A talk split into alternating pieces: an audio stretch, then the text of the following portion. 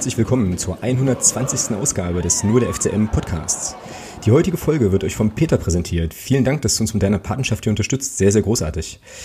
Tja, die heutige Ausgabe ist eine ausgesprochen traurige, denn für uns heißt es Abschied zu nehmen von einer liebgewonnenen Kategorie und natürlich allein schon deshalb auch vom großartigsten Fußballfunktionär auf dieser schönen Erde. Als Mensch bleibt er uns natürlich erhalten, nur eben leider nicht in seiner Funktion als DFB-Präsident. Die Rede ist natürlich von Reinhard Grindel, dem alten Uhrensohn. Wir werden seinen Rücktritt natürlich heute angemessen würdigen, ist klar, ähm, müssen vorher aber natürlich auch noch das Spiel gegen Heidenheim ähm, nachbesprechen und über die anstehende Aufgabe beim Hamburger SV reden. Ähm, mit dabei sind heute einige Leute im Livestream, glaube ich zumindest. Und äh, ja, also auf jeden Fall schön, dass ihr eingeschaltet habt. Hallo. Und ebenfalls mit dabei ist selbstverständlich der Kollege Thomas. Einen wunderschönen Hallo. Reinhard Grindel ist ein Uhrensohn. Geil, dass du Hallo. Geil, dass du es bringst. Ich wollte es nämlich eigentlich auch machen. So, hab's mich dann aber nicht so richtig getraut. Ja, alles gut? Guten Abend. Natürlich. Fantastisch. Vielleicht ist auch gar keiner im Stream, übrigens. auch schön. Äh, doch, acht Leute sind dabei. Also, Grüße. Ähm, genau. Ja, schwierig, ne? So, unser ganzes Sendungskonzept jetzt eigentlich komplett für immer über den Haufen geworfen. Furchtbar. Ich weiß gar nicht, wie wir das jetzt machen sollen, wie wir hier weitermachen wollen. Hat, ja, hat, hat, das eigentlich überhaupt alles noch einen Sinn so? Ich weiß gar nicht. Ah, ohne Reinhard, ich weiß nicht. Also es ist, äh, ah, es ist schwierig. Es ist, es ist, ist ein ganz großer gegangen. Ja? Also nicht ja. der größte. Ja. ja. Ja, wir werden das, wir werden das würdigen. Du hast mir ähm, dankenswerterweise das eine oder andere Soundschnipselchen zukommen lassen. Ich kann ja schon mal ein bisschen was anteasern.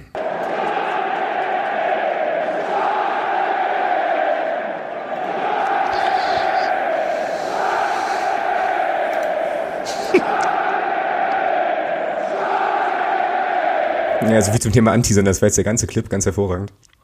Ähm, ja, aber wir ähm, machen das später. Ne? Wir sprechen jetzt erstmal Heidenheim irgendwie durch, würde ich mhm. denken. Während du an deiner karibischen Cola nippst und wahrscheinlich, Richtig. und wahrscheinlich immer lustiger wirst im Laufe der Sendung. ganz, ganz großes Kino. Ähm, ja. Heidenheim. Ich habe jetzt gerade noch mal so ein bisschen, ähm, ja, so den Spielbericht gelesen. Ich habe mich bei The Zone noch mal so ein bisschen umgetan und hätte da gleich äh, das Tablet zerschlagen können ähm, bei, den, bei der, An bei, der Anfangssequenz. Ich weiß nicht, hast du dir den Clip mal angeguckt bei The Zone? Ja, ich, einmal. Ist aber auch schon wieder lange her. Das war noch, noch am Freitag. Äh, das war ja sozusagen quasi noch letzte Woche. Genau, also es ist schon ein bisschen her. Ja. ja. Ja, und ich fand halt diese Einstiegssequenz mit diesem, mit diesem Vater und seinem Sohn offensichtlich äh, irgendwie, wo es dann drum ging, ja, ist das sozusagen Ach. das rettende Ufer und so, ja. Ja, genau. Ja. Stimmt, jetzt wo du das sagst, ja, genau. alles klar. Und dann hatte ich natürlich, und dann hatte ich natürlich parallel auch noch ähm, Bayern gegen Heidenheim laufen und ähm, musste mir den Clip dann zweimal angucken, weil ich dann halt noch eine Sache in unser Sendungsdokument schreiben wollte und aber vergessen hatte, was eigentlich. Und ähm, naja, dann kam das eben nochmal. Ja, leg mal los. Zum, Spiel? Na, zum Spiel Ach so. irgendwie. Heinheim. Ja.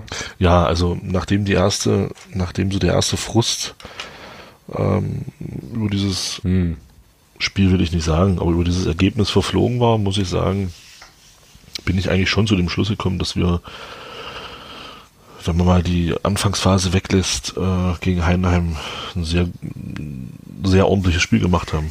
Ja, das ist definitiv, ja klar. Ja, und ähm, ich meine, man kann ja nur sagen, was man will. Die haben heute im Pokal gegen Bayern 5-4 verloren.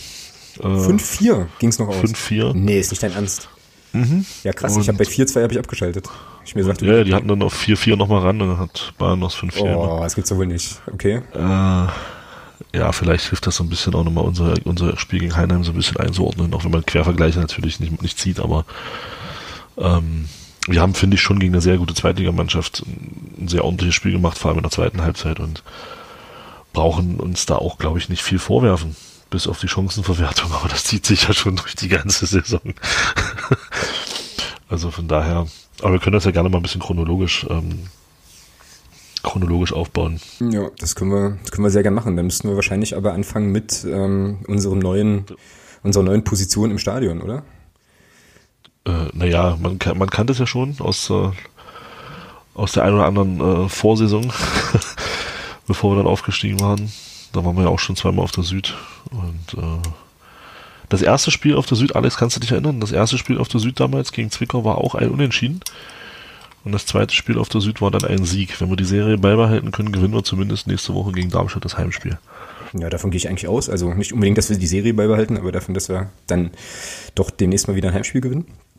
Wäre ja ganz schön. Ich habe jetzt gerade nochmal überlegt, ob, ähm, ob Zwickau oder, oder Bremen das, äh, das erste waren, aber dann war es Zwickau. Ja klar, war auch Zwickau, natürlich, weil wir, weil das ja die Geschichte war, in der ähm, der Nico diesen, diesen Stimmungsverzicht irgendwie kurz unterbrochen hatte, ne? So, und das, genau. Ja, naja, also auf jeden Fall jetzt neuer Standort, äh, sah komisch aus, fand ich. Sieht echt total ja. eigenartig aus, zumal ja auch die Hälfte von Block 5 auf der Nordtribüne dann irgendwie fehlte, ja, und so. Und, äh, ja, war sehr, war sehr gewöhnungsbedürftig, ja. Vor allem, wenn man bedenkt, dass es jetzt doch ein bisschen länger noch so sein wird. Mhm. Ja. Ja. Mal schauen. Was ich aber ähm, irgendwie ganz cool fand, ich weiß jetzt nicht so ganz genau, ob das daran lag, dass wir umgezogen waren oder so, aber ich fand halt auch die, die Stimmung, zumindest zu Beginn des Spiels, schon sehr, sehr gut, so aus unserem Block zumindest. Vielleicht lag es aber auch daran, dass wir irgendwie anders standen, keine Ahnung, kann ich jetzt schlecht einschätzen, aber das war schon, war schon ziemlich solide. Das wurde dann später ein wenig holprig, als, ähm, naja, die Vorsänger versucht haben, die Haupttribüne einzubinden und ähm, ja, Block 19 und 20 einfach nicht in der Lage waren mitzumachen, ja. Oder das war schon sehr kurios. Oder zuzuhören. Ähm, ja, oder zuzuhören. die Anweisung war ja schon eigentlich einigermaßen deutlicher. Ja, naja. So, und dann ging irgendwann das Spiel los, so, und, ähm, ich weiß nicht, also ich hatte es, glaube ich, im Blog dann auch geschrieben, wir haben, wir haben das Spiel eigentlich gemacht, fand ich so, aber äh, die deutlich besseren Chancen hatte halt Heidenheim. Ne? Und da haben wir, glaube ich, großes Glück, dass wir da nicht schon mit dem 0-3 in die Halbzeit gehen. Ja, keine Frage. Aber sie haben es halt auch nicht gemacht. Und dann fand ich aber spätestens nach dem Lattenkracher vom Mann und Busch, fand ich, ähm, hatten wir das Spiel schon dann auch im Griff. Ja, ja, ja, klar. Also das. Ja, ähm, und nicht mehr viel zugelassen. Selber dann auch zu guten Abschlüssen gekommen. Ja, Rico Preisinger war es, glaube ich, der dann den, den Kevin Müller da mhm. zu einer Ganztat zwingt. Genau. Ja, naja, und dann, weiß nicht, was mir auch noch aufgefallen ist vielleicht, äh, war in der ersten Halbzeit ähm, Erde. Ja, das habe ich auch bei uns hier nochmal ins, ins Dokument geschrieben, das war eine der zwei Sachen. Ähm, das war nicht so sein bester Tag, ne? Nee, das hast du noch schön gesagt mit bester Tag. Also nicht sein bester Tag. Das war ja anfangs, oh, mein Gott. Also da hatte man schon so ein bisschen Angst, dass das komplett in die Hose geht. Mhm. Aber er hat es ja dann zweite Halbzeit auch gefangen und das war dann auch sehr, sehr ordentlich alles. Na, das erste Ding ähm, vom, ah, jetzt habe ich den Namen vergessen. Thiel. Thiel? Thiel. Thiel. Thiel. Ähm, das legt er eigentlich 1A auf. Ne? Das habe ich jetzt im Stadion, habe ich das ja. gar nicht so, nicht so gut gesehen, aber jetzt in der Wiederholung konnte man das nochmal ganz gut sehen. Also, puh, wenn der, wenn der einschlägt, dann ist, kriegt, kriegt er da auf jeden Fall einen Scorerpunkt. Ja? Das äh, muss man wohl so sagen ja, an der Stelle. Ja, klar, das zweite Ding ist natürlich dann auch gut gemacht und ähm, man hat schon gesehen, also ich fand, da hat man schon die Qualität gesehen von Heidenheim. Wenn ja. die so ein bisschen ins Spielen kommen, ähm, relativ einfach gespielt, finde ich. Nicht, nicht, also sehr, sehr schnörkellos, dann Bälle nach außen verteilt, diagonal, beziehungsweise dann auf den Glatzel und der hat dann nach links und rechts prallen lassen. Und so hat man dann immer, immer Überzahl kreiert, ja. Mhm. Und da musste halt höllisch, musste halt höllisch aufpassen, hast du schon gesehen, ähm, wozu Heidenheim in der Lage ist, ja, wenn sie dann so ein bisschen Platz und Raum bekommen, hat's da, war es da immer gefährlich. Und äh, dafür muss ich dann eben sagen, nach, dieser, nach diesem Landenschuss hat man dann gemerkt, okay, die Mannschaft hat sich darauf eingestellt, auf dieses Spiel von Heidenheim. Und hatten das dann auch gut im Griff, ja, und dann, ja, dann machst du halt leider das Tor nicht, ja. Genau. Ja, es gab ja dann eigentlich neben der äh, Aktion von Preisinger so eine richtig gefährliche äh, Sache nur nochmal von Kirchhoff, ne, so aus der zweiten Reihe, wenn ich das richtig erinnere, wo dann der Ball so recht knapp dann irgendwie über die Latte rauscht nochmal. Irgendwie so. Und ansonsten, was mir jetzt in der ersten Halbzeit vor allem noch im Kopf geblieben ist, waren ungefähr drei Millionen Ecken.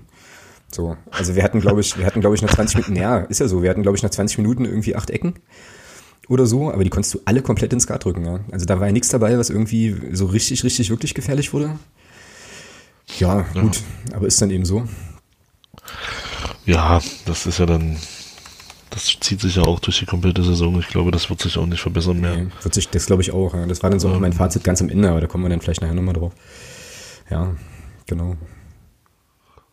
Wir müssen unsere Tore anders erzielen, aus Umschaltsituationen ja, heraus oder. oder aus Elfmetern, Entschuldigung. Also. Mm, ist ja auch eine Standardsituation, von daher ja, lassen wir das mal okay, weg. Genau.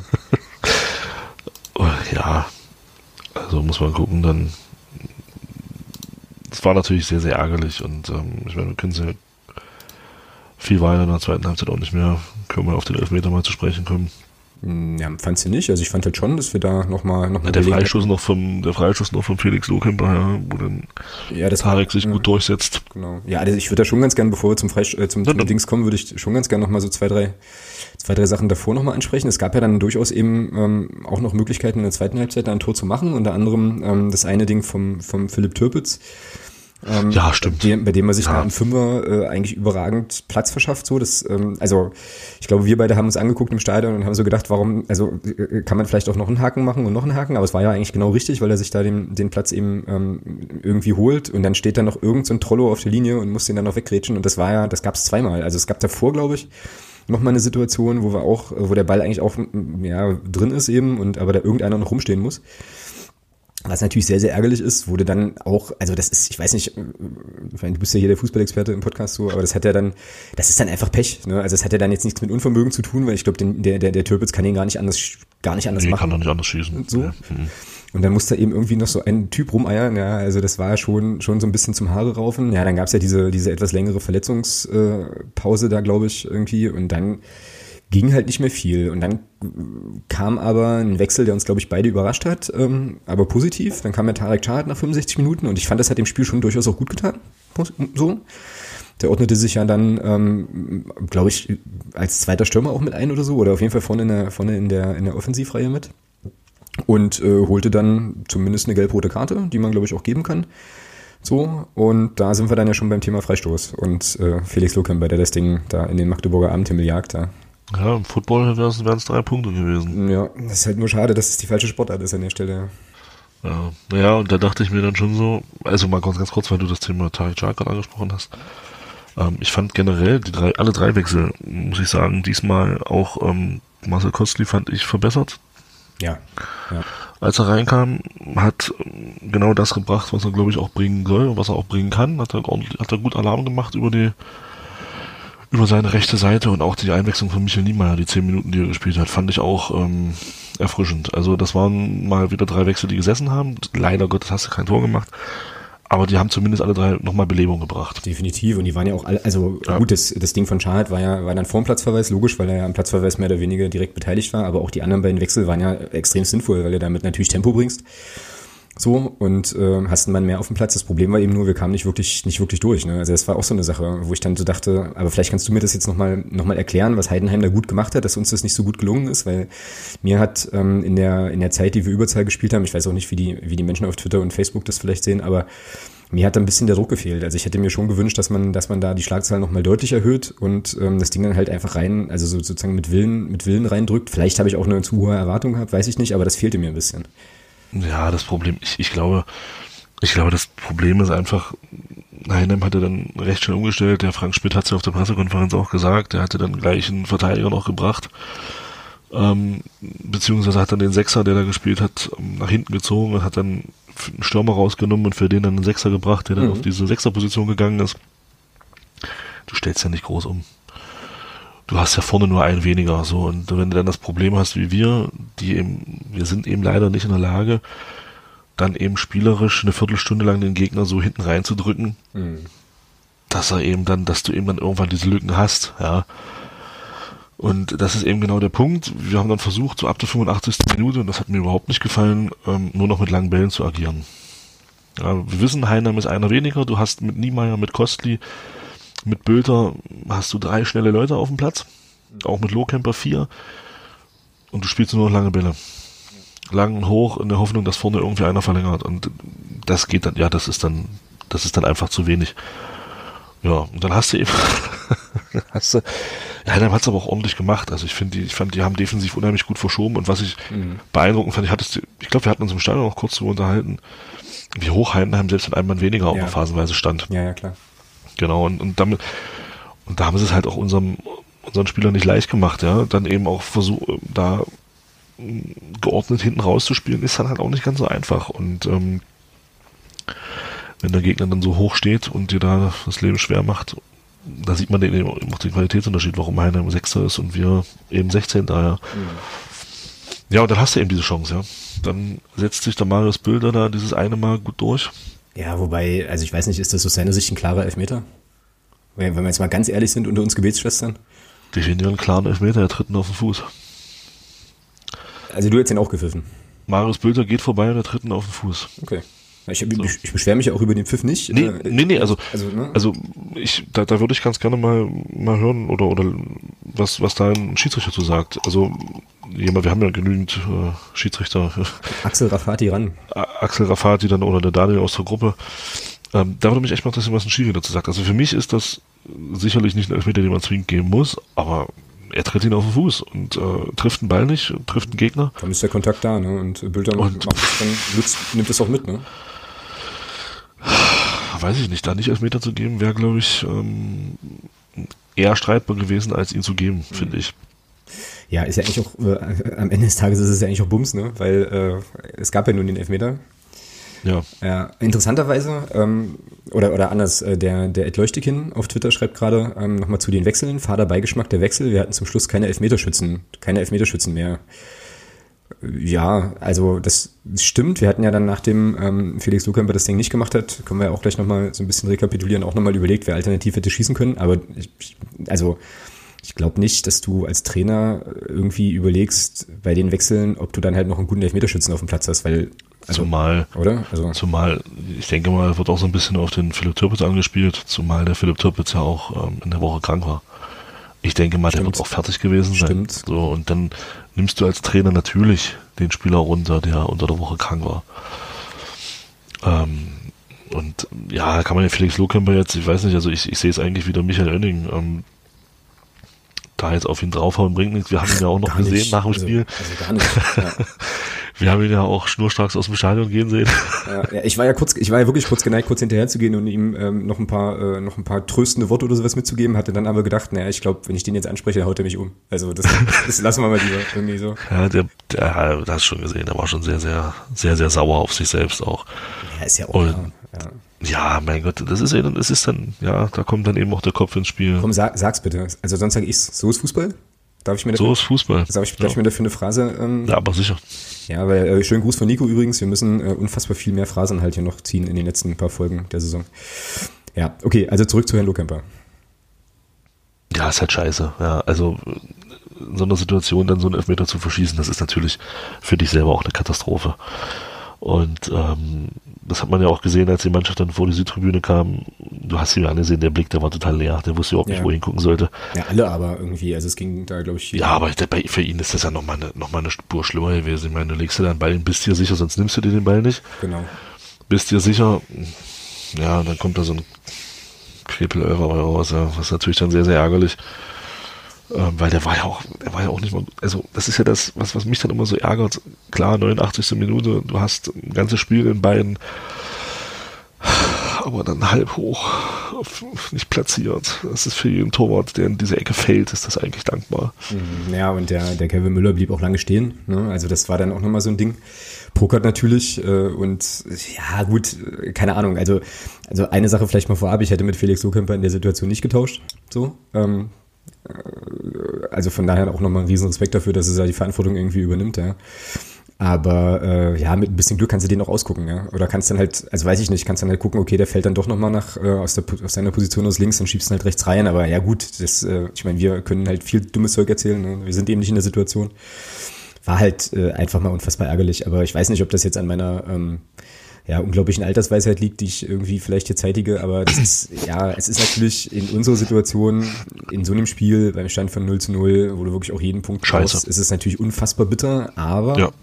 es ist nun mal so, dass eben auch verschossene Elfmeter Teil des Spiels sind, ne? Also ich meine, es ist so. Ähm, das ist eine Phrase. Klar ist das eine Phrase. Habe ich mir jetzt die, die ganze, die ganze Zeit, seit Freitag habe ich mir nicht schon zurechtgelegt. Äh, ja, es ist ja aber so, weißt du, letzten Endes. Und ähm, tja, es wird sicherlich auch nicht der letzte Elfmeter sein, den, den er in seiner Karriere verschießt, weiß man nicht. Ähm, und da kann man ihm halt echt nur, weiß ich nicht, kann man ihm echt nur sagen, hier irgendwie äh, Kopf hoch, das Leben wird auch weitergehen. Und der macht dann halt eben gegen den HSV drei Buden und dann ist alles gut, weißt du. Aber klar, ist das, ist das bitter und ähm, das ist ja nicht nur so, dass du dann für dich selber das Tor nicht machst so, sondern das ist ja schon, das wirkt sich ja auch auf alles aus, aufs Umfeld, auf das Team und so. Und ähm, da würde ich, da würde mich echt mal interessieren, wie Michael Oenning ihn dann aufbaut, ne? Also, ja, oder aufgebaut hat, wie auch immer. Weil ich glaube, da brauchst du dann schon ach, weiß ich auch nicht, sehr viel, sehr viel pädagogisches Geschick oder so, um da irgendwie. Hm, weiß ich nicht. Nee, meinst du nicht? Na, weiß ich nicht. Ich denke mal, dass das beschäftigt dich als Spieler schon noch ein, zwei Tage, aber ich glaube, irgendwann im Training ist das vergessen. Wenn du wieder normal drin bist in deinem ganz normalen Ablauf, dann irgendwann ist das vergessen. Sollte, sollte jedenfalls so sein. Ich denke, ich denke mal, das wird ihn nochmal einholen, sollte der Elfmeter am Saisonende eine Rolle spielen. Dann, aber jetzt glaube ich, jetzt in Vorbereitung auf das Hamburg-Spiel wird das keine Rolle mehr spielen. Ja, und dann saßen wir wieder da und haben uns alle angeguckt ne? und dachten so schön. Ähm, tja, jetzt ist die Frage, was man so ein bisschen, also so ein bisschen, was man daraus macht oder was man da jetzt mitnimmt. Ne? Ähm, weil ich meine, letzten Endes, tja, also viel einfacher als mit einem Mann mehr und einem Elfmeter in der 89. Minute kannst du es eigentlich der Mannschaft nicht machen. Ja? So, dann stellt sich so ein bisschen, dann stellt sich so ein bisschen die Frage, wie soll es dann gehen? Ja. Die stelle ich jetzt mal so in den, in den virtuellen Raum an der Stelle. Das ist definitiv so. Ja. Das sehe ich auch so. Also, ja, ich traue es mich gar nicht zu sagen, aber ich habe mich äh, innerlich schon mit dem mit so einem Prozedere abgefunden jetzt. Es ist auch krass, wie wir das öf- öffentlich einfach nicht sagen wollen, ja. Aber ich hatte das. Ja, es ist für mich, also für mich ist das, ähm, ich hoffe da und bange da auch, dass das irgendwie noch, aber für mich ist ein, es steht ein Prozedere jetzt fest. Ähm, einfach aus der Erfahrung heraus, die man aus vielen, vielen Jahren Fußballinteresse einfach hat und ähm, wenn du solche Dinge dann eben nicht nutzt, über eine komplette Saison gesehen, dann reicht das in der Regel am Ende auch nicht, und, um die Saisonziele zu erreichen. Und äh, Du hast jetzt das Wort Abstieg sehr, sehr schön umschrieben, Thomas. Finde ich gut. Ja, aber machen wir uns nichts vor. Also wenn du die ganze Saison zu Pech kommt dann in der Regel auch noch Unvermögen. Ähm, wenn, das, wenn du das so vor dich herschiebst, ja, irgendwann ist dann auch das Glück aufgebraucht, dass sie hinter dir alle verlieren. Das sieht man ja jetzt. Dann haben wir jetzt drei Spiele in Folge gewonnen. Also, dass das Glück aufgebraucht ist, ist natürlich eine Phrase, ne? Das ist klar. Ja, gerne. So. Vielleicht können wir den Bock ja in Hamburg nochmal umstoßen. Alter, jetzt haust du aber richtig einen raus hier. Was ist denn los? Ja. Ja, das stimmt. Ich meine, ähm, also, na, beim HSV-Spiel sammle ich dann halt nach, gleich, gleich noch ein paar Phrasen, aber ja, also ich sehe das, ich sehe das ähnlich, ähm, beziehungsweise genauso. Ähm, jetzt kann natürlich immer noch viel passieren, klar. Ne? Also im Fußball, Phrase Nummer 38, im Fußball kann natürlich alles passieren, immer. Prost übrigens, schmecken lassen. Ähm, Alle, so ein Scheiß. verdammt, also Pause machen oder was? Ja, wahrscheinlich. Saufen für den Klassenerhalt. Grüße. Genau. Wenn ich, wenn ich nicht schon einen Sendungstitel hätte, den äh, du mir übrigens auch per WhatsApp kredenzt hast, ohne es zu wissen, dann wäre es dieser gewesen. Oh, ja, oh, ja, da muss ich jetzt mal, da muss ich jetzt mal gucken. Das hast mich neugierig gemacht. Nö, das musst du jetzt, das kannst du nicht wissen. Also das, äh, also ja, äh, klär ich vielleicht später auf. Mal gucken. Ja, Mai, dann ist das halt so. Also wir haben jetzt halt noch sieben, ähm, sieben Partien. Das Restprogramm wird definitiv nicht leichter mit äh, noch ein paar schweren Auswärtsspielen und so. Ähm, klar, aber mein, auf der anderen Seite auch klar, es sind noch genügend Punkte drin im Topf, sicherlich. Nur, ähm, ja, also ich glaube, wenn es dann am Ende tatsächlich nicht reichen sollte, dann waren für mich immer noch die, das Duisburg-Spiel, das Sandhausen-Spiel auch Knackpunkte mit. So, wo du halt eben Ja, dann die in, Hinrunde, die komplette Hinrunde eigentlich. ja, wo du dann aber jetzt quasi in der Phase, ähm, Aber das kommt noch. genau, also wo du jetzt in der Phase eigentlich äh, gut hättest punkten können und es halt eben nicht gemacht hast und so ist es dann, ja. Aber es ist egal, wir sind ja auch irgendwie nicht zweite Liga-Fans, sondern Club-Fans und dementsprechend, ähm, tja, nehmen wir das jetzt erstmal so zur Kenntnis und werden natürlich weiterhin Gas geben, ist ja ganz klar, so. Und dann schauen wir halt am Ende einfach mal, wo es äh, hinführt. Ne? Aber äh, ja, ansonsten bin ich da absolut bei dir. Wie gesagt, also wenn du solche Situationen wie die, die wir jetzt hatten, nicht nutzt, dann fallen mir nicht viele andere Situationen ein, die uns dann noch zu verhältnismäßig einfachen Punkten verhelfen. Ja, ja ist halt so. So, wie kriegen wir jetzt den völlig euphorischen äh, Übergang hin zum Thema Hamburger Sportverein? Oder haben wir noch was, oder hast du noch was zum Heidenheim-Spiel? Grundsätzlich, nö. Nee, ne? War halt 0-0. Punkt hilft. Naja, doch, aber das hat jetzt mit uns nichts zu tun. Also ich habe das auf der Pressekonferenz wieder gemerkt. Also ich muss sagen, der, der Frank Schmidt, der Trainer von Heinheim, ist schon ein sehr, sehr sympathischer Geselle. Okay. Was hat Und, jetzt für dich sympathisch gemacht in der Situation? Also generell seine ganze Art und auch wie er das Spiel analysiert hat, ähm, war schon, sag mal, ich verfolge seinen Weg ja sowieso schon ein bisschen länger, so ein bisschen. Gab es mal so einen Film vom Aljoscha Pauser, Trainer. Genau, ja. 2012, da spielte er ja auch eine Hauptrolle, sage ich mal, in dieser Doku und seitdem verfolge ich seinen Weg so ein bisschen. Ja, ich finde es einfach, ist einfach ein klasse Kerl und äh, hat er auch auf der Pressekonferenz in meiner Meinung wieder bestätigt. Weil er einfach äh, nette Sachen gesagt hat, oder wie? Oder? Ja, du hat halt nicht, nicht groß rumlamentiert oder so.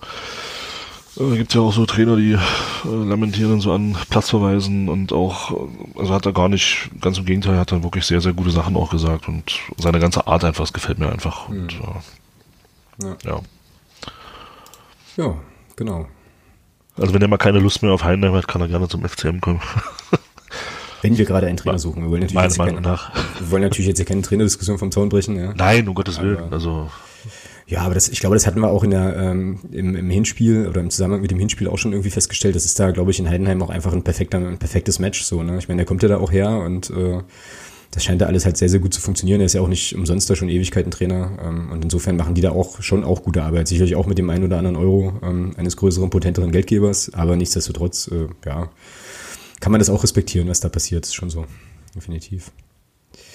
Nun gut, das war also Heidenheim. Wollen wir mal schauen, ob wir die nächste Saison nochmal sehen. Oder eventuell nicht. Und ähm, wen wir mit einer sehr großen Sicherheit nächste Saison, oh, das ist eine geile nicht Überleitung. Oh, das ist geil. Ganz kurz selber feiern, Entschuldigung. ähm, ja, ähm, das ist der Hamburger Sportverein, weil man da schon davon ausgehen kann, dass der wohl hochgehen wird. Und das ist dann jetzt auch das nächste Spiel. Ähm, am Montagabend mit 6000 Magdeburgerinnen und Magdeburgern, die da, glaube ich, mitfahren. Das war so der letzte Stand, den ich irgendwo gehört und gelesen habe. Ja, ich habe mir gestern, ich weiß nicht, ob, du es dir angeschaut hast oder so, ich habe mir gestern Paderborn gegen den HSV im Pokal angeschaut. Ja, die Zusammenfassung. Ja, ja die habe ich gesehen. Hm. Ich habe mir das Spiel live gegeben, so, weil ich gerade irgendwie, ja, weiß ich nicht, hatte, hatte sich gerade so ergeben so ein bisschen. Ja, ja, wird nicht einfach, so muss man schon so sagen. Aber es ist ja nun auch, wenn man jetzt sich allein schon die Tabellenkonstellation anguckt mit Marktwerten und so einem Blödsinn will ich jetzt gar nicht erst kommen, ja eben irgendwie auch klar. Aber interessant, also es gab natürlich das eine Spiel bisher in dieser Saison, ist klar. Ähm, eine entsprechende Niederlage auch. Und ansonsten muss ich jetzt hier mal gucken, ich hatte das doch hier irgendwo schon offen. Die sind, sind die eigentlich Erster? Nee, ne? Zweiter. Zweiter sind Köln ist vorne. Ja. Ja gut, die haben, wenn, wenn man jetzt mal schaut, Union ist vier Punkte hinter, so. Aber Paderborn ist dann schon ein Stück weg. Ja, die werden da, ja gut, da müssen wir uns keiner, müssen wir uns nichts vormachen. Das wird relativ, relativ safe sein da. Es wird ein Wiedersehen geben mit äh, Kyriakos Papadopoulos, den kennen wir schon aus Leverkusen, als er noch in Leverkusen war. Hm, der hat damals das 2-2 gemacht. Korrekt. Ja, habe ich gerade drüber geschrieben fürs Buch. Ähm, so. Dementsprechend war mir das dann gleich wieder im Gedächtnis auch. Ja, was erwartest du? Was glaubst du denn, was es, was es insgesamt so, was es insgesamt so geben wird? Ähm, so mit allem 6000 Leuten, dem Stadion dort, Abendspiel, Spielverlauf, hau mal raus. Ja, also ich freue mich ja tierisch auf das Stadion. Das ist für mich, für mich persönlich das schönste Stadion in Deutschland. Echt? Okay. Ja, ich finde das, äh, ich finde das, ich finde das geil. Ich finde das total geil, das Stadion. Und ähm, ja, ansonsten glaube ich, dass man auf eine sehr, das hat man in Paderborn gesehen, also na, zumindest kannst du bestimmt ein bisschen mehr zu sagen, aber ich habe das, ich habe ja die Zusammenfassung gesehen in der ARD mhm. und das wirkte alles schon sehr, sehr abgeklärt, ähm, von was, was Hamburg da gemacht hat, was man so gesehen hat. Und äh, ich sag mal, eine Offensive wie Paderborn dann über 90 Minuten dann doch so aus dem, dann letzten Endes doch so aus dem Spiel rauszunehmen, dass man da eben 2-0 gewinnt, das musst du auch erstmal schaffen, wenn man bedenkt, dass Hamburg eine sehr, sehr junge Mannschaft auf dem Rasen hat. Das mhm. ist ja nur keine, das ist ja nur auch keine erfahrene Truppe. Ich glaube, der, der Holtby war mit 28 gestern bei denen der Älteste auf dem Platz. Ja, das könnte sehr gut sein, ja. Und ähm, das spricht schon auch, äh, spricht schon auch für den HSV, ja, die ja nur unterm unterm Trainer Wolf da auch ähm, ja so das 1 zu 0 für, für sich so patentiert haben, ja. so mhm. knappe Siege mhm. mit relativ wenig Toren eben, aber dann doch die Spiele zu gewinnen. Eine Qualität, die uns abgeht, diese Saison. Ja, der Sakai ist übrigens, war übrigens auch noch äh, einer der älteren ah, Semester mit 28 okay. gestern, ja. Okay, aber überleg mal ja, und trotzdem, ja, ja. und trotzdem äh, spielen die ziemlich gut. Ähm, ja, es wird schwer, es wird verdammt schwer. Ich meine, das Hinspiel hat es ja gezeigt. Ähm, wir waren in Überzahl und äh, man hat es nicht gesehen im Hinspiel. Wenn du dich erinnern kannst, äh, ich glaube, da waren wir fast eine halbe Stunde in Überzahl und man hatte den Eindruck, Hamburg ist einer mehr. Mhm.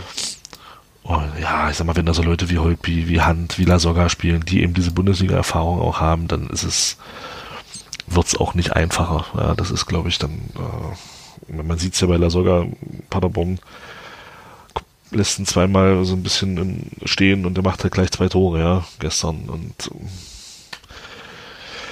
Ach, das wird ganz schwer morgen. Ja, zumal äh, der HSV Ja, auch, ein- Montag. Montag, genau. Ähm, zumal der HSV auch ein bisschen Druck hat. Ich habe mir jetzt gerade die letzten Ergebnisse nochmal vor Augen geführt und mir ist überhaupt nicht klar gewesen, dass die gegen Darmstadt zu Hause verloren haben. Was ist denn da passiert? 3-2 nach 2-0 Führung. Ja, also ähm, das, den Spielverlauf könnten wir vielleicht mal. sind die? Äh, Wollte ich gerade sagen, den, den Spielverlauf könnte man sich mal in die Kabinenwand pinnen so. Ähm, Nee. das, Oh, dann sterbe ich. ja, Grüße an den Herzkasper Sieg und Dirk. Wo denn der eigentlich heute? Ist irgendwie hier gar nicht. Er hat da. schon geschrieben. Hat schon geschrieben. Ja, so. das, ist, das obligatorische Wort ist schon da, keine Angst. Ah, okay. Ich werde dem Burschen irgendwann mal ein T-Shirt checken, wo das draufsteht, aber ich bin wahrscheinlich nicht der Einzige mit der Idee. Ähm. Oh, und jetzt gibt's hier schon die ersten Leute übrigens, die auch, also der, der Marcel zum Beispiel, der Marcel Wotan da auf Twitter, der jetzt irgendwie auch schon ähm, sich die Drittliga-Konstellation zusammenpackt. So lange sind wir, so weit sind wir noch nicht. Ähm, äh, ja, also wie gesagt, wenn man sich das anguckt, du hast es ja auch schon gesagt, ne? also die haben, ähm, sind jetzt auch alles andere als souverän unterwegs, haben zu Hause gegen Darmstadt verloren, haben dann in Bochum nur unentschieden gespielt. Das heißt, da wird das Umfeld, ähm, werden Umfeld und Mannschaft und tralala ähm, sicherlich auch jetzt gegen einen, äh, eine Mannschaft, die da unten drin steht, einfach einen klaren Sieg erwarten. Und dementsprechend werden die auch auftreten. Also ist ja klar, die spielen zu Hause und die werden uns da versuchen, ähm, werden das versuchen, relativ früh auch klar zu machen. Das wird ein ganz, ganz schwerer Gang, aber da liegt ja dann auch immer so eine ähm, Form von, ja, von Potenzial, ne, dass du da vielleicht einfach Glück hast, mal in den Konter zu kommen und dann eben da relativ schnell den Spielverlauf auf den Kopf stellst und dann mal gucken. Ich würde da gerne in Führung gehen. Ja, mal klar, gucken, genau. wie, wie, die, wie die Truppe dann damit umgeht. Ja, Genau. genau. Das, Genau. Und ich sag dir auch, schön. und ich sag dir auch, wie es laufen wird. Es wird einen sehr, sehr frühen Elfmeter geben und äh, Felix Lohkemper wird ihn machen. Ah. Und wird danach zum Hulk. Oder so. ja. aber in Blau. In Blau, richtig. Ja. Ja, naja, wird, äh, wird auf jeden Fall interessant. Äh, ich glaube, Aaron Hunt ist immer noch verletzt bei denen irgendwie als Kapitän. Ja, ja, aber ansonsten, also der Kader, da wird einem ja übel, ne, wenn man sich das anguckt, so, äh, was da alles rumläuft und äh, so und wie die dann hier auch taxiert sind, auch wenn sie sehr, sehr jung sind, aber das ist schon eine Bombentruppe. Was ist denn eigentlich mit dem Fiete Ab passiert? Jan Fiete Ab. Der war doch, Ja, der, der wurde doch auch so mega gehypt irgendwie und äh, hab ich jetzt gar nicht mehr Ja. so viel gehört. Zweite Mannschaft. Ernsthaft? Krass. Okay. Trotzdem noch ein Marktwert von 4 Miller, aber ich glaube, das ist auch eher gewürfelt. Naja, das, ja, ach, naja, das Transfermarkt, das kann sowas. Weiß nicht, das ist wahrscheinlich auch ein bisschen viel Würfelei dabei. Ja, genau. Ja, und wir werden was machen? Wir werden mutig spielen, weil das unter Önning, außer man spielt in Duisburg oder gegen Sandhausen nicht anders geht. Ähm, und dann mal gucken, und, und dann mal gucken, was wir mitnehmen, oder? So. Ja, ich glaube, wenn du dich, ach, weiß ich nicht, keine Ahnung, ich weiß, weiß nicht, habe ich Hamburg jetzt auch zu selten gesehen, ähm, da zu wissen, wie, was die halt für, eine, für einen Ansatz von Spiel haben. Aber ich glaube, es wäre schon nicht schlecht, wenn du sie beschäftigst. Also von daher Genau. ähm, wäre es wahrscheinlich gut, von Anfang an mitzuspielen, versuchen, ein Stück weit mitzuspielen, gucken, was geht. Und dann, wenn du merkst, okay, du machst halt kein Tor, vielleicht dann doch hinten erstmal dicht zu machen und äh, auf den Punkt zu gehen, dann mal gucken, wo das dann hinführt. Genau. Diana schreibt gerade auf Twitter, ähm, dass es für sie eine Rückkehr sein wird. Vor knapp 20 Jahren war sie das erste Mal im Volksparkstadion, ist echt schön. Und sie hofft auf eine ähnliche Stimmung wie, in, wie damals in Köln. Das kann ich jetzt überhaupt nicht einschätzen, wie, äh, wie die Heimspielstimmung beim HSV in der Regel irgendwie so, so ist. Also bei Köln, haben wir ja schon mehrfach diskutiert, war das, war das ja eher mau. Ähm, und Ich denke mal, sie bezieht das auf einen Auswärtsblock, oder? das weiß ich nicht. Das müsste sie uns vielleicht noch mal kurz irgendwie, irgendwie schreiben. Ähm, ja, ne, ich meine, gut, da fahren 6000 Leute hin. Ich erwarte da auch, das sage ich jetzt einfach hier, hier mal so, auch wenn ich da vielleicht wieder äh, so ein bisschen auf den Deckel kriege, aber ich erwarte dann schon auch, dass alle, die da hinfahren, auch äh, richtig Gas geben. Ne? Also mir ist dann schon klar, dass das natürlich auch, äh, auch ein Highlight ist. Das ist ja für mich selber auch ein Highlight, ist ja auch klar. Aber ähm, ich finde, wenn man da schon im Block steht und ähm, sich der HSV mit einer großen Wahrscheinlichkeit nach oben verabschiedet, dann sollte man da auf jeden Fall auch nochmal eine richtige Duftmarke setzen in Form von Akustik und so weiter. Und da darf dann ruhig jede und jeder ähm, am Dienstag ähm, eine bisschen problematischere äh, Stimm, Stimmsituation haben. So, also ich gehe jetzt einfach mal schon davon aus, dass unsere Kurve da extrem stabil sein wird. So, wahrscheinlich an den Rändern ausfranzend, aber äh, im Kern doch ordentlich. Aber heimstimmungsmäßig, wie gesagt, keine Ahnung. Ich kann mich nur daran erinnern, ich hatte mich ja im Sommer auf dem TK Schland mit, ähm, einem, mit einem HSV-Fan auch unterhalten. Da ging es eben um den, ähm, diese Abstiegs, dieses Abstiegsszenario, ähm, als die dann runtergegangen sind. Und da hat er dann schon das ganze Stadion oder ein großer Teil des Stadions dann auch im Prinzip ein bisschen Stimmung gemacht gegen die Ultras. So, aber wie das jetzt ist, weiß ich einfach nicht, keine Ahnung. Aber es wäre natürlich schon schön, wenn wir da ja nochmal richtig einen abreißen können. Ne? Klar. Ja, denke mal, werden wir auch. Bezieht sich natürlich auf die Stimmung im Auswärtsblock, schreibt Diana. Okay, alles gut. Ja. So, okay. Ähm, dann wäre jetzt auch nochmal so die Frage, wen wir denn aufstellen wollen. Fällt bei uns irgendjemand aus? Wir sind wieder super vorbereitet, nee. ne? das ist sensationell. Nee, aber ähm, Erde hat neun gelbe Karten. Okay. Erde wäre mir gegen Darmstadt wichtiger als gegen Hamburg. Naja. Ich hoffe, dass ich hoffe, dass Erde gegen Hamburg nicht seine zehnte gelbe Karte bekommt. Also und das ist und das ist bei einem Gegenspieler wie Lasogga durchaus möglich, weil der ist auch oh. jemand, der gerne, der gerne ein bisschen nickliger ist. Das war doch auch so ein, so ein Hinspielding, ne? Und da hat das, das Duell aber nicht gegeben. Das haben wir uns ja sehr gewünscht. Sozusagen das Celebrity Deathmatch, Lasogga und, und Erdmann, aus irgendeinem Grund gab es das dann nicht. So.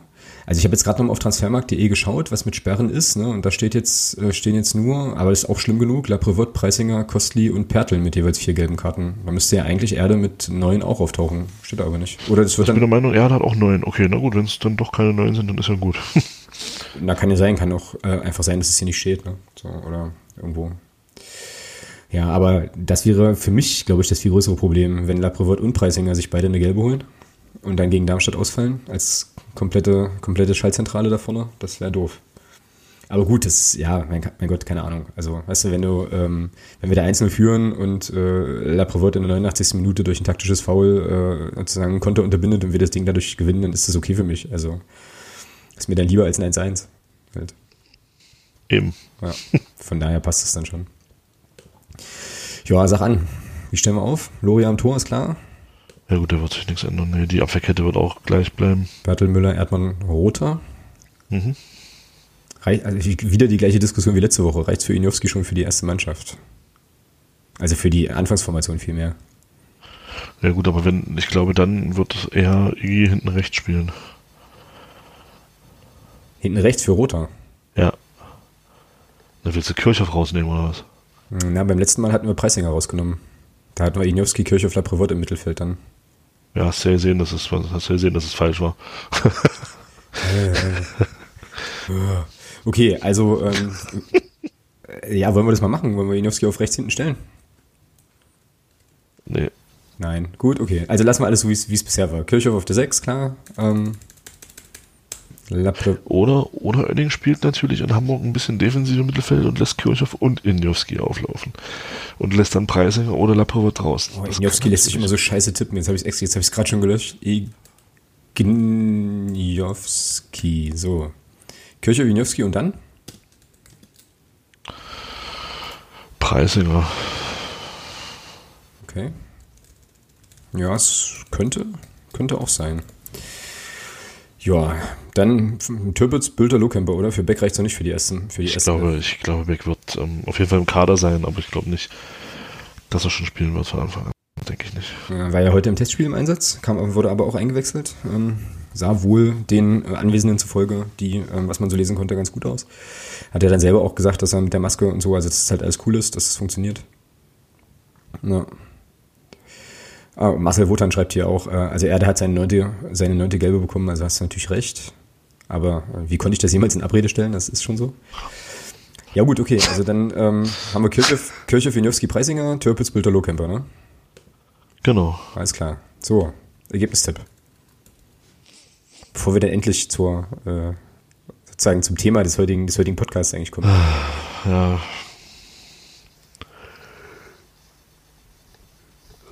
Mein Kopf sagt, mein Kopf sagt 3-0 für Hamburg. Okay. Mein, mein im Dresden, im Dresdner Auswärtsblock neben Dirk äh, stehender Charakter sagt, wir gewinnen 1-0. Also, also Vergangenheits-Thomas sagt, wir gewinnen 1-0, ja. Genau. ja, ja. Naja, ich bin ja auch, weiß nicht, ich bin ja eigentlich auch äh, eher, was das, was die Ergebnistipps angeht, ein unverbesserlicher Optimist. Aber, ach, ja, weiß nicht. Hm. Also ich mein, mein, mein Kopf sagt eigentlich eher, dass es ein 1-1 wird. So. Ich glaube aber, äh, ich äh, gönne dem HSV das Tor nicht. Na, wobei die haben so. Nee, pass auf, wie man das anders. Das wird ein, das wird ein 2-1 für uns. Grüße an Dirk, Herzkasper und so. Ähm, das wird sich sehr spät entscheiden. Oder, also wir werden sozusagen in Führung gehen durch den Elfmeter von Felix Lohkemper, das haben wir ja schon etabliert.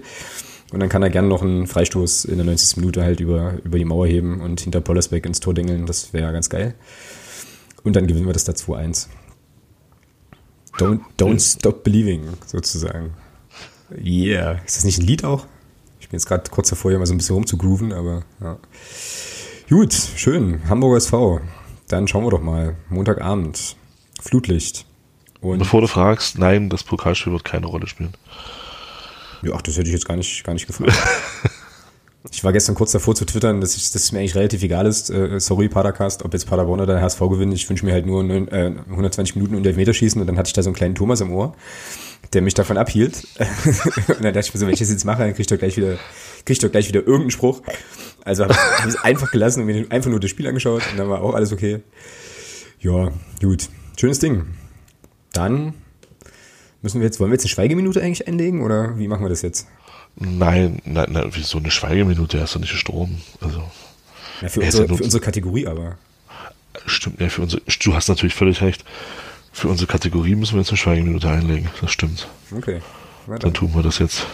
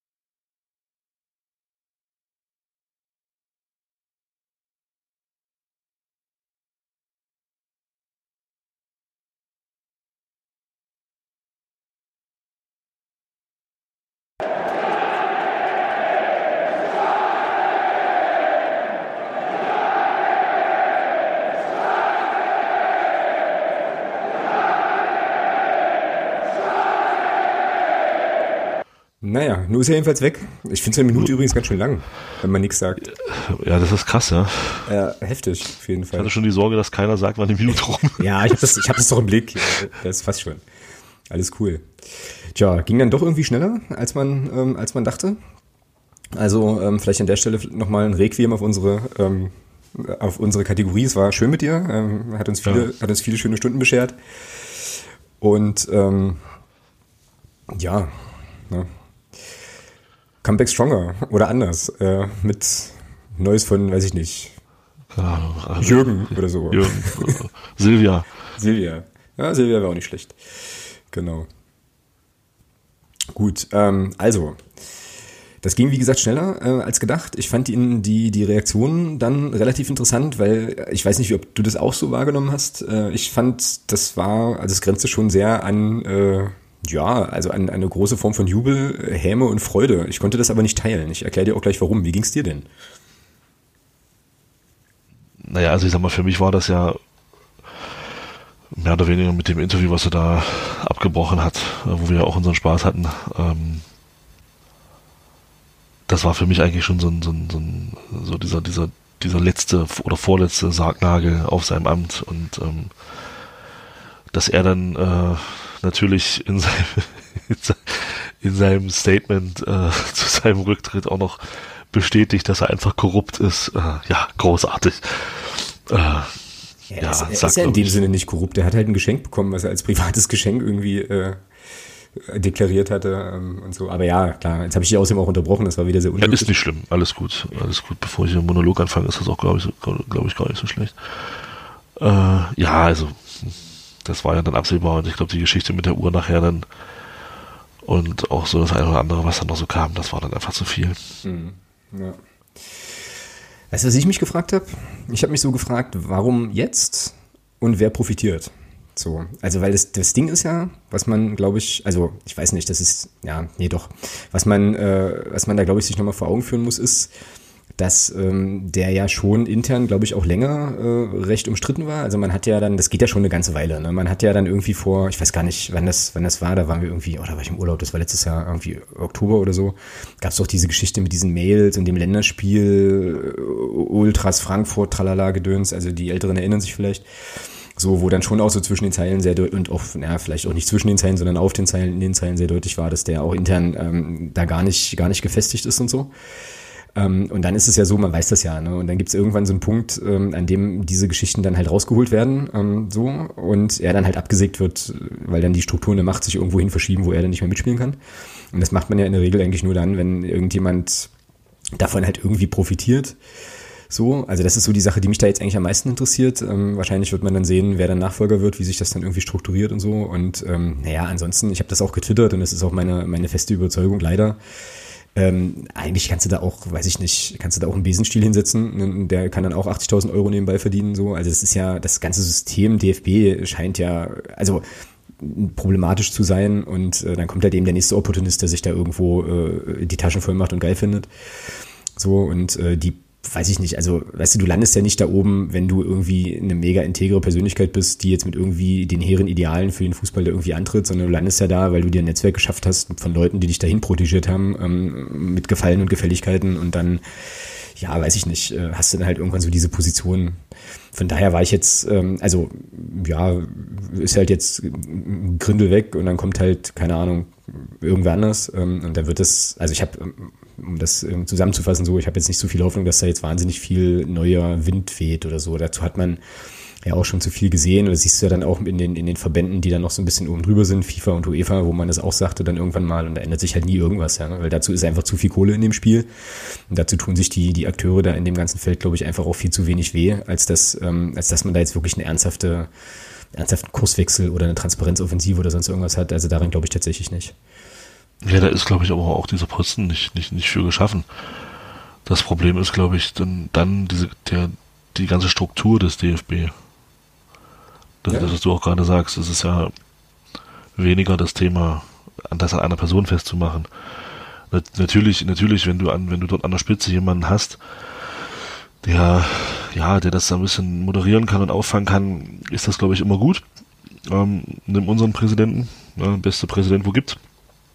Ähm, aber wenn du dann natürlich so jemanden hast wie den, wie den äh, jetzt nicht mehr Reinhard, dann äh, der dann auch hat teilweise Aussagen trifft, der dann auch, so, naja, für uns nicht mehr Reinhard, ähm, der dann halt auch Aussagen trifft, wo er sich dann dreimal widerspricht und äh, das ist dann natürlich auch für sein Amt nicht, nicht gut und dann wirft, wirft das natürlich auch alles kein, kein besonders gutes Licht. Es ist jetzt eine Chance, die Frage ist, ob man sie nutzen wird. Ähm, ob man da den ganzen Laden mal ein bisschen auf Vordermann bringt oder ob man jetzt sagt, ne, wir tauschen jetzt wirklich nur da oben den Busfahrer aus. Mhm. Ähm, dann wird sich nichts ändern. Dann äh, wird man weiterhin ähm, Fuschereien haben beim Thema Regionalliga-Reform, dann wird man weiterhin Fuschereien haben beim Amateurwesen ähm, und wird sich nichts ändern. Das ist Fakt. Da, da hast du völlig recht. Dann kannst du da auch ähm, ja, interessierten Affen hinsetzen. Ich glaube, der macht das sogar noch besser als äh, manch anderer, der da jetzt im Gespräch ist. Mhm. Und ja, aber vielleicht nutzt man die Chance und sagt, okay, wir ändern jetzt doch mal ein paar Strukturen hier und, und packen das ganze Konstrukt DFB mal an. Vielleicht bringt's ja was. Ja. Vor allem faszinierend ja auch wirklich, ich glaube, du hast das gerade auch schon gesagt, äh, so, äh, ich habe mir dieses Statement von ihm dann nicht angeschaut, da gab es ja wohl irgendwie auch nochmal so eine denkwürdige Pressekonferenz so. Also auch so null so kam es zumindest bei mir in meiner Twitter-Blase an, auch so null äh, Verständnis so, ne? Also nach dem Motto, ich verstehe jetzt gar nicht, warum ich jetzt hier über eine Uhr gestolpert bin. So, was ist denn? Hm. Ähm, ja, das sagt ja dann irgendwie auch so ein bisschen vieles. Also, was heißt so ein bisschen vieles geiler Satz. Also sagt er dann schon viel. oh Mann, ähm, ich sollte vielleicht doch ins Bett gehen irgendwann mal. Ähm, ich habe ja neulich in der Unterstützergruppe und Unterstützerinnengruppe schon mal diesen Newsletter von dem Pit Gottschalk empfohlen, dieses Fever Pitch. Jetzt bin ich ein bisschen, jetzt habe ich ein bisschen Sorge, ob ich das hier nochmal empfehlen kann, weil ich nicht so richtig sicher war, ob äh, das eine gute Empfehlung war. Ähm, es tut mir leid. Nee, ist alles gut. Äh, ist alles gut, weil ich fand den, äh, ich finde den. Und bis jetzt muss ich sagen, alles, was ich von dem bis jetzt gelesen habe, konnte ich nichts mit anfangen. Und, äh, ja, aber der Newsletter ist schon gut, muss man schon sagen. Von daher, deswegen habe ich da so ein bisschen äh, auf dieses Wort hervorragend reagiert. Ja. Ja. Ja, nee, also ich finde den, den Newsletter wirklich, äh, wirklich interessant. Also ich habe den jetzt seit einer Woche ungefähr abonniert, kommt ja jeden Tag äh, so mit den wichtigsten Fußballthemen. Und äh, was da vor allem interessant ist, ist dann immer so ein Überblick über die, ähm, ja, auch so die Presse, Presseberichte zu einem Thema, was er sich dann raussucht. Also das ist dann schon noch, schon noch bunt gemischt. Also sind halt auch so, so äh, Geschichten wie die Bild dabei, das kann man dann über, über scrollen, aber eben ähm, ja, schon auch eine interessante Zusammenstellung. Und jetzt in der Ausgabe von heute, ich werde die auch verlinken, ähm, wer da Bock hat, mal reinzugucken, kann man da mal schauen. Hat er irgendwie die zehn wichtigsten Kommentare zum Grindelrücktritt zusammengestellt von verschiedenen Medien. Ist sehr interessant, ähm, sich da mal durchzuklicken. Und was da auch drin steht, was da auch passiert, ist ein Anforderungskatalog an äh, den neuen oder die neue Person da oben äh, ja, an der Spitze. Und äh, also er macht das ein bisschen so auf wie, äh, also ich kann es ja einfach mal vorlesen. Also jedes Unternehmen, das fortschrittlich und erfolgreich arbeiten will, definiert zunächst das Profil, das sein oberster Hirte vorweisen sollte. Erst danach werden anhand dieser Vorgaben Kandidaten ausgesucht und beurteilt und nicht umgekehrt, weil wir wissen ja auch beim Verband, stolpern da mal Leute nach oben, die irgendwo noch einen Gefallen offen hatten oder wie auch immer. Ne? So und ähm, genau, also die Stellenausschreibung könnte Folgendes einfordern: Fußball-Sachverstand aus der Vereinsarbeit oder als Nationalspieler, tiefes Gespür für die Öffentlichkeit und Kommunikation, soziale Kompetenz mit Empathie für die Bedürfnisse anderer. also wenn das jetzt so, naja, okay, sage ich gleich was zu. Internationale Reputation, bestenfalls mehrsprachig, finanzielle Unabhängigkeit vor Beginn der Verbandsarbeit. Also wenn das jetzt sozusagen klingt nach Oliver Bierhoff. Wenn das jetzt alles das Gegenteil von Reinhard Grindel ist, dann herzlichen Glückwunsch. Ähm, findest du? Bierhoff? Bierhoff, Alter. Bist du des, Warte ab. Bist du des Wahnsinns? Ja. Ich weiß wieso gar nicht, wer wurde denn da alles diskutiert? Äh, Philipp Lahm war irgendwie mal im Gespräch. Um Gottes Willen. Der ist aber super, weil Philipp Lahm muss, muss eigentlich als DFB-Präsident nur ein einziges Interview geben. Das kannst du dann immer wieder verwenden. Oh. Ist doch super.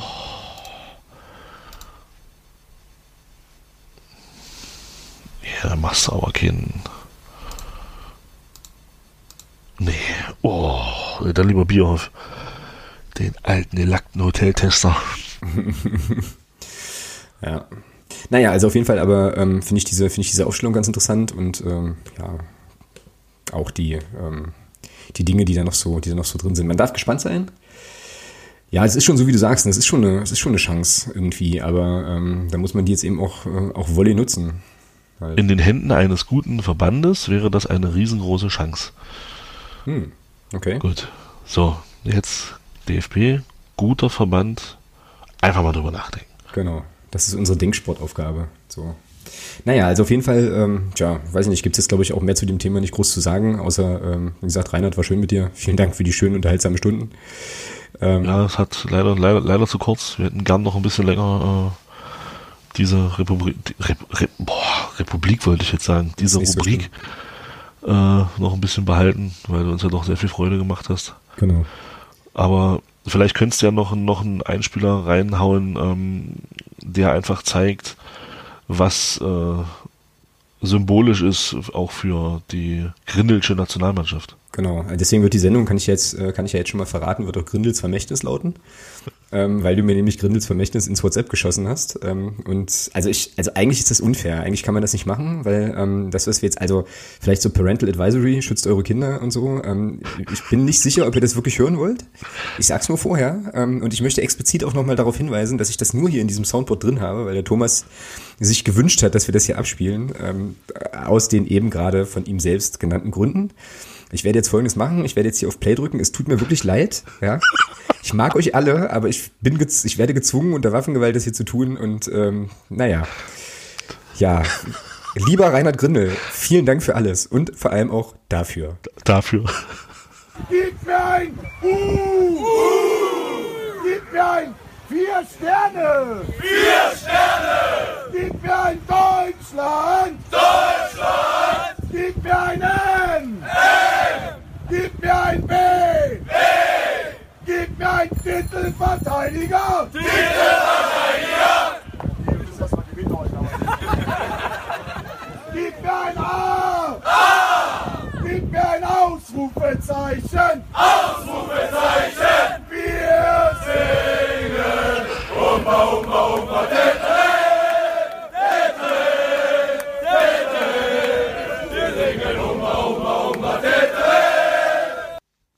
Fanclub Nationalmannschaft, powered by Reinhard Grinde, Schrägstrich Coca-Cola. Danke für alles. Ja, vielen, vielen Dank für alles. Ähm, und ja, das war's dann erstmal mit ähm, Neues von Reinhard.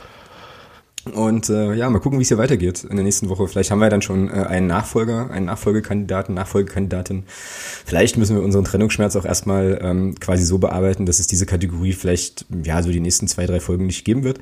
Das wird sich zeigen. Wir werden versuchen, ähm, irgendwie weiterzuleben. oh Mann. Oh, ich wollte doch ernst bleiben, scheiße. Naja, egal. Gut, ähm, also für die drei Leute, die jetzt noch dabei sind, ähm, geht jetzt weiter mit der äh, sonstiges Kategorie tatsächlich. Sind wir schon soweit? Tatsache. Wir sind schon soweit, in der Tat, ja. Ah, ist ja schon wieder eine Stunde rum. Krass, ey. Ja, ja. ja unfassbar. Ja. Okay, sonstiges ist nicht so groß. Das ist. Nö, aber wir können es ja groß machen. Mal gucken, was uns alles noch so einfällt. Also. Das stimmt. Erstmal, nee, das mache ich nachher. Äh, Podcast-Patenschaften machen wir nachher. Ähm, genau, äh, der Peter ist ja heute unser Podcast-Pater und ähm, an der Stelle, also der Peter Mörke, der war ja jetzt auch beim MDR äh, so ein bisschen mit im, ja, ja, ich weiß nicht, im Fokus, aber zumindest gab es einen Text, ähm, das möchte ich an der Stelle auch nochmal würdigen. Der hatte ja den, ich hoffe, ich spreche den Nachnamen richtig aus und habe es überhaupt richtig hingeschrieben, den Thomas Manhike, hoffentlich ist das richtig also den äh, Kollegen aus Mosambik eingeladen zum letzten Spiel gegen Heidenheim. Ähm, wir beide durften ihn auch kurz ähm, kennenlernen am Heinz-Krübel-Denkmal. Cooler Typ. Besser Name, Thomas, ja, muss man einfach sagen. Ja, also, ne, also auch ja. da haben die Eltern alles richtig gemacht, äh, definitiv. Und äh, ja, war also eine schöne Geschichte, ihr habt das alle mitbekommen, ne? also der ähm, äh, Thomas ist halt Mosambikaner und äh, hatte dann in einem Text in der Volksstimme mal geäußert, dass er bei Fußballspielen, wenn Fußball ist, nicht irgendwie vor die Tür gehen will. Und das fand dann Peter doof und hat ihn eingeladen. Und daraus ist ein sehr schöner Text entstanden von Daniel George beim MDR. Und ähm, ja, es glaube ich, war, glaube ich, insgesamt eine schöne Begegnung irgendwie für alle Beteiligten und ich fand die Aktion mega geil ähm, und möchte da auch auf jeden Fall an der Stelle nochmal ja, so ein virtuelles Daumen hoch geben für die Aktion von Peter. Also sehr, sehr cool. Ähm, schönes Ding. So. Ja, absolut. Also möchte, möchte ich mich gerne anschließen. Auch den, auch den Text von Daniel George da nochmal lobend erwähnen, der auch einen sehr guten Text zugeschrieben hat. Ja, war eine sehr, sehr schöne Aktion. Den könnten wir eigentlich nochmal verlinken halt. Ich äh, schreibe mir das hier nochmal auf. Text Daniel. Genau, so. Und äh, Peter hat natürlich uns auch einen Themenwunsch mitgebracht. Jetzt bin ich nicht so richtig, jetzt hoffe ich natürlich, dass du die beiden Links noch nicht angeklickt hast, weil ich dich dann nämlich jetzt fragen kann, woher kommt eigentlich die Tradition mit dem Fanschal? Ja, das ist eine gute Frage. Also ich habe... Äh, da du ja zwei Links hast... Guckst du jetzt rein, oder was? Gucke ich mir einer von denen an. Sehr Natürlich. Gut. Ja, sensationell. ähm, ja, also ich denke oder vermute, dass diese Diskussion fast aufgekommen sein könnte, auch am Freitagabend. Ähm, so, und er das dann halt hier im Podcast nochmal zur Diskussion stellen würde. Ich fand, oder würde, ich fand die Auflösung ganz cool. Ich werde euch die beiden einen Artikel, ich weiß jetzt gar nicht mehr genau, von wem die eigentlich kamen. Oh, würde ich mir noch aufschreiben. Das hatte irgendjemand auf Twitter empfohlen. Ich meine, es mhm, war der genau, FC das ich meine, es war der, ich, noch, ja. ich meine, es war der FCM Johnny, aber ich bin nicht sicher. Ich möchte jetzt auch keinem äh, jetzt irgendwie was unterjubeln oder so. Also auf jeden Fall gibt's hier zwei Texte und zwar einmal ähm, von, von einer Seite diehardscarves.com und ähm, dann, ich glaube, das ist eine, das ist sogar ein Versandhandel für irgendwie Dings für äh, Fanschals und von Corinthian irgendwie 1882.com, das, wo das erklärt wird. Und die Ursprünge des Fanschals liegen in England. Das ist jetzt, ja, gut, das ist jetzt überraschend. Glaube ich nicht so verwunderlich. Ne? Und ähm, wohl äh, ja 1900 Nanu, also sehr sehr früh und äh, waren wohl erstmal einfach nur eine ganz pragmatische Art und Weise, erstens was Warmes um den Hals zu haben und dann zweitens äh, auch seinen, also seine Vereinsfarben sozusagen nach außen zu tragen und halt auch deutlich zu zeigen, welches Team man unterstützt. Das war sonst, äh, also zu Zeiten, wo man jetzt eben nicht mal äh, in den Fanshop gehen und sich ein Trikot kaufen konnte, eben so eine der wenigen Möglichkeiten, das wohl genauso zu machen. Und ähm, ja, da wurde diese Tradition laut dieser beiden Texte jedenfalls geboren. Ähm, der zweite, dieser ähm, Genau. Von Corinthians ähm, 8, oder Corinthian 1882.com, der äh, macht das nochmal so ein bisschen vager und sagt, okay, es gibt ja wohl verschiedene Quellen, verschiedene, verschiedene Ursprünge, ähm, aber die platzieren das auch in England. Und ähm, genau, gehen dann auch nochmal so auf diese Freundschaftsschall, äh, diesen Freundschaftsschall-Blödsinn ein und so. Also ist eigentlich ein ganz spannender Text auch. Ja, also die Dinger, ähm, was ja für uns auch ganz, ganz wichtig ist, ist ja ganz klar, ähm, wird ja auch von Blog, Blog U häufiger mal angesprochen, die haben schon echt eine lange Geschichte und sind eben einfach auch, äh, einfach auch wichtig. So, genau. Das ist quasi die Auflösung. Dann brauchst du jetzt die Texte nicht mehr zu lesen, wenn du das nicht Schade. möchtest. Ja. Danke. Nicht dafür, kein Problem. Ich bin immer noch so ergriffen irgendwie von der, von der Rainer Grindel-Situation. Ich glaube, mich hat es jetzt gerade eben erst so richtig getroffen, dass das ja jetzt wahrscheinlich, dass wir nie wieder, nie wieder machen können, dass ich gar nicht weiß, wie ich jetzt weitermachen kann. Na gut. Das war's an sich auch schon. im Sonstiges. Das war's schon. Ja. Ist das zu fassen? Ich weiß ja nicht, ob sonst noch Was ist irgendwie. hier? Ob sonst noch Was ist irgendwie. hier los? Wieso, was ist denn? Ne, nee, so, halt, so. Finster. Ja, dann sind wir durch. Stunde. Krass.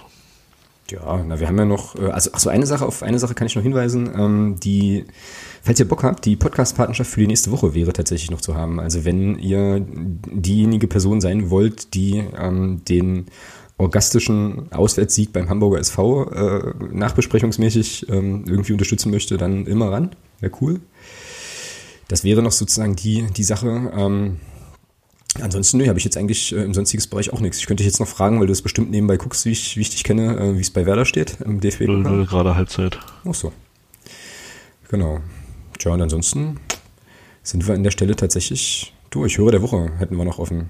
Wollten wir eigentlich zwei nominieren aus der letzten Woche, weil wir es da wieder verpeilt haben, jemanden zu bestimmen. Warte, warte, warte. Dann haben wir jetzt alle unsere Jingles hier rausgehauen. Aber eigentlich können wir das auch äh, abbrechen, weil uns jetzt wahrscheinlich Ja. sowieso niemand einfällt. Wir könnten natürlich auch sagen, ähm, diejenigen Leute, die jetzt live zuhören, können uns ja mal sagen, warum Jemanden sie vorschlagen. könnten jemand vorschlagen, genau. Können sich auch selber vorschlagen und aber begründen dann. Genau. Okay? Ihr habt, ihr habt drei Minuten Jeopardy. Drei Minuten, bist du das Wahnsinn. um Himmels Willen. Ja, habt ihr denn jemanden da draußen, wo ihr sagt, ähm, diese Person oder ähm, so sollte Hörer der Woche? Ah, nee, ansonsten habe ich natürlich eine Nominierung und die haben wir sogar schon, also wir haben sogar schon die Nominierung eigentlich ausgesprochen, aber vielleicht, vielleicht ja die Community noch, äh, noch jemanden. So, also schießt mal los. Ähm, wir können ja mal eine Jeopardy-Länge tatsächlich spielen und dann mal gucken, ob es Vorschläge gibt. Und wenn nicht, dann ist mir gerade eben noch jemand eingefallen, der es auch auf Na, jeden Fall hervorragend. absolut verdient hätte. Na dann.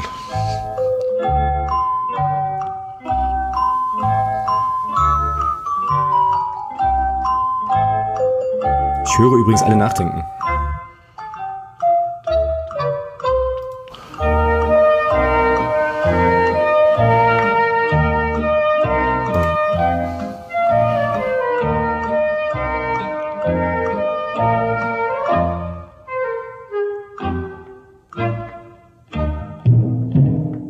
So, es kann eigentlich nur einen geben. Jetzt bin ich mal gespannt, ob die Community auch was hat.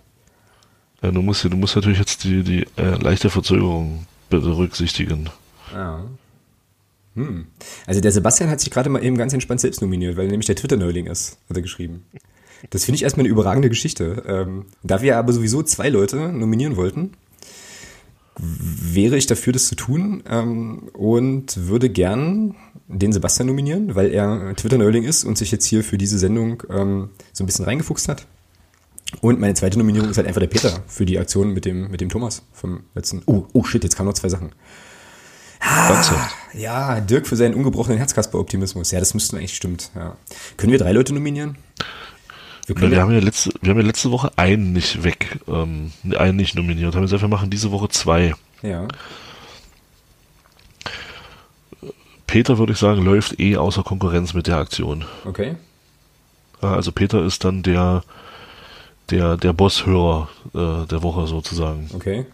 Und dann nehmen wir halt äh, den, den Sebastian als Twitter-Neuling und den Dirk als alten Optimismusverbreiter hier. Okay. Dann haben wir also drei, äh, drei Hörer der Woche. Das finde ich gut. Genau. Alles Peter klar. halt als, als ja, so. Ne? Weiß nicht. Ja, so oben drüber halt so. Ja, ne? so. Chef von Janze? Chef von Jan, sehr- schön. Ja, du? als Chef von Ja, Jan. also ein paar, so ein paar Magdeburger Ausdrücke kann ich dann schon doch noch, halt, auch wenn ich hier im Ziel lebe. halt, Das ist los. Und dann eben äh, den Sebastian und den Dirk als Berufsoptimisten. Ja. Das führt jetzt wahrscheinlich auch zu einer unfassbar großen Welle an Twitter-Anmeldungen, ne? Weil jetzt alle Leute, so wie der Sebastian, einfach äh, sich jetzt hier anmelden, um äh, von diesem Podcast als Hörer oder Hörerin der Woche nominiert zu werden. Aber ich glaube, wir müssen uns auch nicht größer machen äh, oder, oder, oder uns nicht, nicht als wichtig nehmen, so, so rum. Ähm, genau, dann, ja, ihr drei, herzlichen Glückwunsch. Ihr seid Hörer der Woche, diese Woche.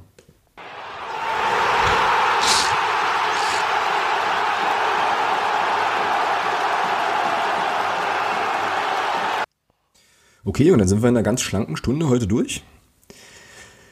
Es sei denn, du hast jetzt noch ähm, irgendwelche bahnbrechenden Sachen und ich habe übrigens, glaube ich, vergessen, beim Hörer der Woche eine Kapitelmarke zu setzen. Das wird also gleich ganz fantastisch im Nachgang. Äh, nein. Also, nee, eigentlich nur allen, die fahren, viel Spaß zu wünschen. Ne? Genau. Äh, vielleicht sind ja, also was heißt vielleicht, der eine oder andere, weiß man ja inzwischen, dass da der eine oder andere schon vorher hochfährt. Wieder andere gehen ja noch zum Final Four, wo der SCM ja mitspielt. Mhm. Kann man auch nur viel Erfolg wünschen. Vielleicht ähm, holt der SCM ja mal wieder einen Titel. Mhm. Und dann machen wir mit einem Sieg äh, Hamburg endgültig zum Magdeburger Gebiet. Ist das Final Four in Hamburg oder was? Ja, das ist Samstag, Sonntag. Ich muss jetzt zu meinem Frevel gestehen, dass ich äh, Handball so wirklich gar nicht verfolge. Ähm, so, von daher, ja, ähm, ja, ich habe zwei Wünsche noch für, äh, für den Auftritt beim, beim HSV. Also Wunsch 1 ist, hatte ich ja vorhin schon mal kurz gesagt, dass ähm, ich mir sehr, sehr wünsche, ähm, dass eben alle, die hinfahren, auf jeden Fall richtig Gas geben so ähm, und da auch mitmachen und sich auch mitziehen lassen und ähm, uns da entsprechend würdig vertreten. Und der zweite Punkt hat auch was mit würdig vertreten zu tun. Ich würde mir extrem wünschen, dass ähm, wir da alle, die wir da hinfahren ähm, und mit dem besagten Schal um den Hals da im Volksparkstadion irgendwie auftribbeln und auch davor auftribbeln, dass wir einfach da unsere Stadt und unsere Farben auch würdig vertreten ne? und ähm, da einfach auch ja, Hamburg zeigen, was der FCM bedeuten, bedeuten kann und so. Und äh, dann hauen wir da richtig einen raus. Und äh, ja, nehmen da vielleicht sogar dann drei Punkte mit, weiß man nicht. Und dann, äh, ja, ist die Euphorie in, äh, hier in diesem Podcast in der nächsten Woche eventuell ja schon nochmal wieder eine ganz andere. Und äh, dann schauen wir mal, wo wir da landen. Das wäre so mein, meine zwei Cent zu der ganzen Angelegenheit noch. Ja, und ansonsten würde ich sagen, allen, die äh, jetzt live dabei waren heute, vielen, vielen Dank, dass ihr, ähm, dass ihr zugehört habt, dass ihr reingeschaltet und mitdiskutiert habt. Und ähm, wir sehen uns in Hamburg oder alle, alle spätestens dann zu Hause gegen Darmstadt. Und äh, dem Thomas wünsche ich jetzt noch aus Gründen einen entspannten Pokalabend. So. Wir wollen ja hier nichts leaken und so, aber hey. Also, also in diesem Sinne, macht es gut, haut rein ähm, und wir hören uns hier in der nächsten Woche natürlich wieder. Bis dahin. Tschö. Tschüss.